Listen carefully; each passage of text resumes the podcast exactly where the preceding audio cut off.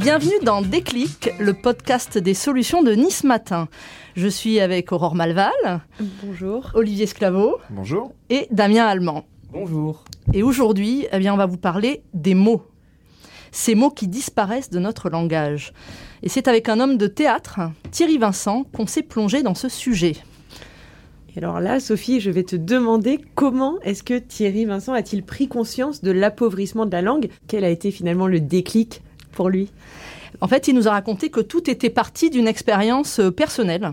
Euh, il a passé deux mois dans le massif du Mercantour et pour se ressourcer en montagne, il a pris avec lui un dictionnaire, le grand littré de la langue française. Eh bien, il l'a lu de A à Z. Euh, il s'est plongé, oui quand même, il, nous a raconté qu'il s'était plongé avec bonheur et ces termes, c'est dans cette formidable collection de mots. mais en même temps, en fait, il a aussi réalisé le peu de mots qu'on utilisait aujourd'hui au quotidien. Qu'est-ce que fait Thierry Vincent euh, dans, la vie? Alors Thierry Vincent, il est auteur et comédien pour la compagnie euh, Bâle, c'est un Azuréen. On l'écoute. Le déclic, c'est presque un déclic statistique. C'est au 19e siècle, un ouvrier qui travaillait dans l'imprimerie avait 5000 mots pour travailler, vivre, aimer. Et aujourd'hui, le même ouvrier en a 500. Donc il y a 4500 mots qui sont perdus. Et quand un mot se perd, c'est même pas en, oui, il se perd, il reste dans un dictionnaire, dans un mémoire, etc. Donc, euh, l'appauvrissement du, du mot, l'appauvrissement de notre regard sur le monde. Euh, les jeunes ont dit oui, vous devez apprendre beaucoup de choses, mais dans ces beaucoup de choses, euh, il suffirait en fait d'apprendre un peu peut-être plus les mots, le sens du rapport au langage, le sens du discours avec l'autre, de comment je me présente à l'autre. Donc cet appauvrissement m'a littéralement fait peur. En plus, l'appauvrissement du langage, c'est aussi l'appauvrissement économique. Les 10% de Français qui ont vraiment des difficultés à vivre, qui se retrouvent dans des situations de misère sociale, sont ceux qui ont le moins de mots, 300 mots, quoi. Alors que le langage est vraiment fait pour tous, alors que l'éducation, euh, Jules Ferry, tous ces efforts des professeurs, comment ça se fait que les mots ne restent plus? Pourquoi ils s'en vont? Olivier et pourquoi euh, Thierry euh, Vincent a-t-il décidé de se battre pour sauver les mots? En fait, il estime que le théâtre, c'est le lieu privilégié à la fois du langage et de la parole. C'est donc là que doit euh, se jouer ce travail autour des mots. Euh, on l'écoute. Je suis très sensible à la diversité et à la multiplication, à la variété. Il y a une image pour moi qui est fondamentale, c'est petit, la couverture d'un livre qui s'appelle un dictionnaire, et il y a une fleur de pissenlit. Et je souffle et je sème à tout vent.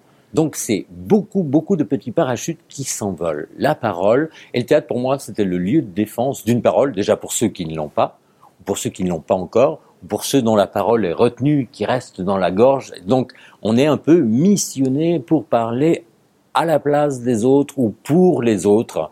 C'est Francis Ponge, le poète, qui disait mais pourquoi vous écrivez sur l'abricot, sur la cagette, sur euh, le caillou, le galet? Euh, je suis le poète qui parle pour les choses. C'est, je donne la parole aux choses muettes. Et pour moi, le théâtre, sa défense du langage, ça, c'est parce que le théâtre est le lieu de la parole, le lieu de l'échange.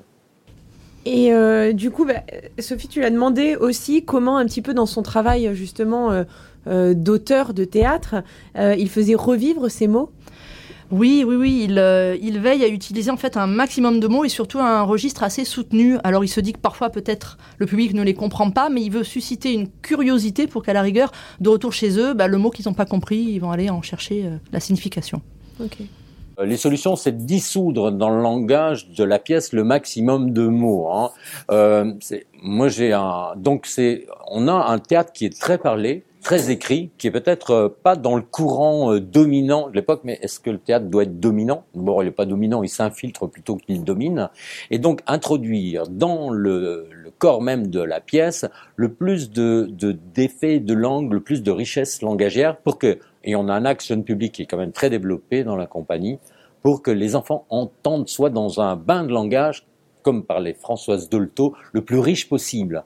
Parce que même si ils n'en saisissent pas tous les sens, et c'est clair qu'après les parents font un relais, ou même eux peuvent consulter le dictionnaire, ou quand il y a un mot qu'ils n'entendent pas, mais comme ils l'ont entendu très fort, ils ont quand même retenu qu'il y a quelque chose qu'ils n'ont pas tout à fait bien perçu. C'est donc introduire le plus de mots possible dans les pièces, avoir un niveau de langage assez élevé, parce que comme ça, ça donne un horizon. Le mot conciliabule, Ça, c'est un mot qui, qui les a vraiment interpellés, parce que peut-être il y a le mot bulle dedans, il y a cette légèreté, hein, mais aussi parce que c'est aussi le mot de on parle ensemble. On parle ensemble. Quand il y a conciliabulé, c'était un verbe aussi. Donc, ah bon, c'est un verbe, conciliabulé. On peut dire, euh, plutôt qu'on se met ensemble pour discuter, bah non, maître, c'est un mot un peu passe-partout. Il y a conciliabulé. Et si on faisait un conciliabule, si nous conciliabulons, Et est-ce qu'il a écrit une pièce sur la disparition des mots? Oui, absolument. Euh, cette pièce a été écrite l'année dernière. Elle s'appelle Azerty et les mots perdus. C'est une pièce pour les enfants euh, qui raconte le sauvetage euh, des mots. Alors, euh, petite question, euh, Damien, Aurore et Olivier, est-ce que les mots abscons et abstrus, euh, ça vous parle? Alors, abscon, oui. Abstru moins. Absolument. Bon, bah écoutez, alors en tout cas, Thierry Vincent, lui, nous en parle et plutôt bien. dans Azerty, on parle du mot abscon. Vous connaissez le sens du mot abscon et le sens du mot abstru? Alors donc, il y a abscon. Alors on, le cite. Alors la personne, euh, l'actrice euh, Zoémie dit, euh, le dictionnaire lui dit voilà, ça c'est formidable que vous ayez utilisé ce mot parce qu'il est presque disparu aujourd'hui du langage courant. Et si vous l'employez, alors il a une chance de survivre. Alors l'actrice, elle commence à faire abscon, abscon, abscon, abscon. Et le grand dictionnaire lui dit non, euh, utiliser un mot n'est pas à le répéter. Parce que sinon, on prendrait une forêt de perroquets et on leur dirait de répéter un mot, comme ça on les sauverait. Pour vraiment sauver les mots, faut les utiliser. C'est-à-dire, si vous voulez que l'amour disparaisse pas, eh ben, parlez d'amour, hein, ou soyez aimable avec les gens. hein. mais parlez d'amour aussi, utilisez le verbe aimer, par exemple. Est-ce que vous avez utilisé, il y a des gens, ils utilisent, à part dire j'aime les œufs au plat, et encore, c'est déjà sympa pour les poules, mais euh, est-ce qu'on utilise le verbe aimer, en fait, beaucoup de fois dans la journée? À part pour la nourriture. Et alors abscon ou euh, abstru, qu'est-ce que ça veut dire? Alors, abscon, moi, je sais, je l'ai déjà utilisé. Ça veut, ça veut, enfin, ça veut dire qu'il est, compliqué, qu'on qu'on comprend euh, difficilement, quoi. Euh, Euh, abstru, euh, t'as regardé, Damien? Parce que moi, du coup... euh, Bah, abstru aussi. Et difficile à comprendre. C'est quelque chose que vous utilisez souvent, vous, parce que C'est la première fois que je l'entendais, moi. Ouais, abstru, abstru, jamais utilisé. Quoi. Et alors, est-ce que vous utilisez le verbe aimer? Oui. Pas que pour les œufs au plat, alors Ah non, non, pour dire euh, j'aime, euh, j'aime la ville, euh, j'aime la mer, Je dis souvent j'aime la ville. j'aime Nice. Ah oui J'aime le soleil, la Ouais. soca. Bah, la soca, on retombe dans le vocabulaire euh, alimentaire. Mais euh, oui, on dit quand même j'aime, j'aime les gens. Mhm. Voilà, c'est beau. J'aime, j'aime les lecteurs de Nice Matin. J'aime les auditeurs de Déclic, le podcast de Nice Matin. À la fin de l'entretien, on lui a demandé un conseil. En fait, on voulait savoir quelle solution il pouvait proposer aux parents pour, bah, chez eux, faire vivre les mots et enrichir le vocabulaire des enfants. Il a une idée toute simple euh, et hyper intéressante. On l'écoute. Quand on a faim, il y a le frigo, il y a le buffet, on l'ouvre. Une société d'abondance, il y a beaucoup de choses dans un frigo, enfin, espérons-le. Bah, nous, on a un dictionnaire, c'est un objet qui fait 20 cm3. On l'ouvre, on joue avec les parents, on ouvre le, le dictionnaire, on trouve un mot et dit qu'est-ce que c'est que ce mot? C'est un oiseau, on le met dans une phrase. Le mot adore le jeu. Hein, on joue avec un ballon, mais les mots, c'est le dictionnaire, c'est plein de ballons, plein de bulles. On en prend un et on parle avec ses parents. On peut faire ça comme une sorte de rituel. On consacre deux minutes par jour à ses enfants, parce que des fois on dit qu'est-ce qu'on va leur dire à mon père, qu'est-ce que je vais dire à ma mère, et les parents disent qu'est-ce que je vais dire aux enfants?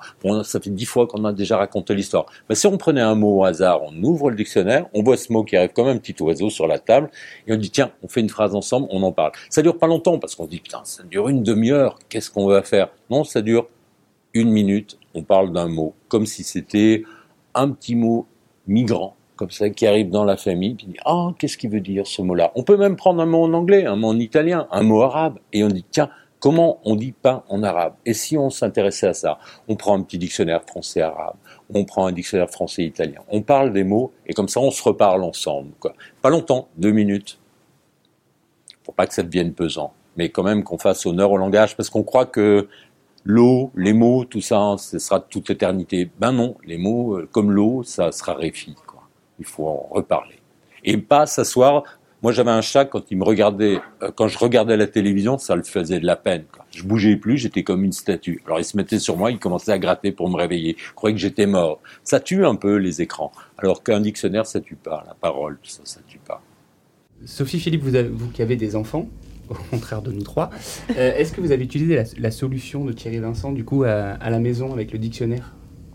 Ben moi, j'étais assez enthousiasmée par, euh, par son idée. Alors, je suis rentrée à la maison, j'ai expliqué à mes enfants qui sont des adolescents, donc euh, euh, qu'on allait jouer avec le dictionnaire. Alors, bon, l'accueil n'a pas forcément été enthousiaste. Ils ont Tu 12 ans et m'étonnes. 14 ans. Oui, avec le dictionnaire. Voilà, pour eux, bon, on voyait pas trop le jeu. On a ouvert le dictionnaire et Camille est tombée sur ergoter. Et euh, bah, elle savait pas ce que ça voulait dire. Et donc, Ah. on a regardé, on- elle a lu la définition, elle a trouvé des synonymes. Et voilà, et donc maintenant, bah, ergoter est un nouveau mot dans son, euh, dans son vocabulaire. Par contre, moi je pensais à un truc, euh, mais là immédiatement, euh, super idée, mais est-ce que toutes les familles aujourd'hui ont des dictionnaires? Parce qu'avec Internet, tu cherches les définitions des mots, est-ce que l'objet euh, dictionnaire, parce qu'effectivement autrefois euh, on avait... Ouais, mais, À l'école, Oui, mais, mais tu le fais comment Parce que je crois que lui, quand il explique, le, la, la manière, c'est vraiment prendre l'objet dictionnaire, l'ouvrir à une page. Alors, c'est vrai que euh, comment tu fais dans le, je veux dire de manière euh, le- euh, random euh, sur un dictionnaire en ligne pour ouvrir par hasard parce que tu es obligé de taper un mot à chercher ou une lettre. et puis, euh, Ouais, mais du coup, tu prends, Mm. tu prends Dans quoi la liste des fournitures, euh, dans de nombreuses Ouais. écoles, Ouais, à on partir du, dictionnaire. voilà, à partir Mm. du Ah ouais CM ou CM1, C'est on vrai. demande un dictionnaire. Donc, euh, Qui a un dictionnaire à la maison, là? Moi. Ah, nous Moi, j'en ai pas. Ouais, ouais, si. Chez moi ici, j'en ai pas. hein. C'est un bel objet, ça, ça sert toujours. Mm. Euh, et puis, euh, non, on en a toujours besoin. C'est un bel objet. J'aime les dictionnaires. Bah, surtout, ça permet ce, ce hasard, ça permet d'ouvrir et effectivement Ah, de choisir un ouais. mot au ouais. hasard. Alors que quand on a juste Internet, on cherche un mot en Mais après, ça va aussi dans le sens de cette démarche aussi. Euh, on peut parler d'un dictionnaire comme un objet un petit peu obsolète. Euh, Est-ce que la disparition de certains mots euh, n'arrive pas à cause de leur euh, propre obsolescence aussi? Ouais, mais du coup, j'ai tendance à penser que les gens qui auront un dictionnaire chez eux seront déjà des gens qui vont utiliser plus de mots, un petit peu, euh, que justement ceux qui n'en auraient pas. Est-ce que c'est, enfin, voilà, est-ce que pour faire venir, tu en vois, tout cas, il y a cet aspect, euh, cet aspect hasard. On Mm. peut du coup tomber sur le dictionnaire à la maison et on peut l'ouvrir et découvrir des nouveaux mots, alors que peut-être l'avoir sur euh, nos euh, objets connectés, c'est la démarche d'aller chercher un mot. On peut ouvrir un livre aussi, Oui. si on n'a pas de dictionnaire. C'est ça, euh, enfin cette démarche de. Et après, chercher est, euh, en ligne la signification du mot.